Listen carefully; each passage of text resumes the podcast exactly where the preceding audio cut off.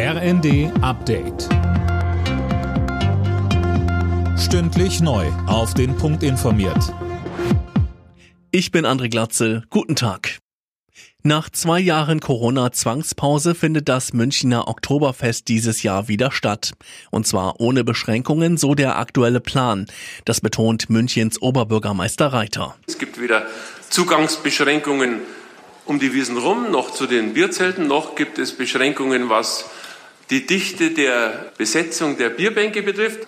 Das ist aber auch richtig aus meiner Sicht, denn so ein halbe Wiesen, das funktioniert nicht. Die Bundesregierung ist empört über den russischen Raketenangriff auf Kiew während des Besuchs des UN-Generalsekretärs. Ein Regierungssprecher in Berlin sprach von einem menschenverachtenden Vorgehen. Russland und Kremlchef Putin hätten keinerlei Respekt vor dem internationalen Recht. Die Bundeswehr ist unterfinanziert. Das zeigt sich in allen Bereichen. So steht es im Bericht der Wehrbeauftragten des Bundestages Högel. Demnach ist ein Großteil der Ausrüstung entweder defekt oder fehlt und auch bei den Unterkünften gibt es viel Modernisierungsbedarf. Verteidigungsministerin Lamprecht sagte im Bundestag, Es besteht ein massiver Investitionsbedarf von der persönlichen Ausstattung über Großgerät bis hin zur Infrastruktur.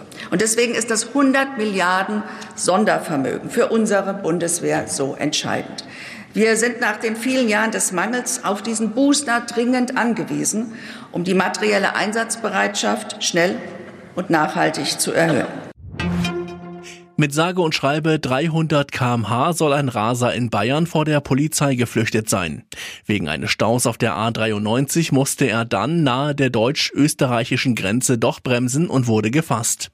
Der Italiener erklärte den Polizisten, er habe das Auto gerade gekauft und wollte es mal austesten. Alle Nachrichten auf rnd.de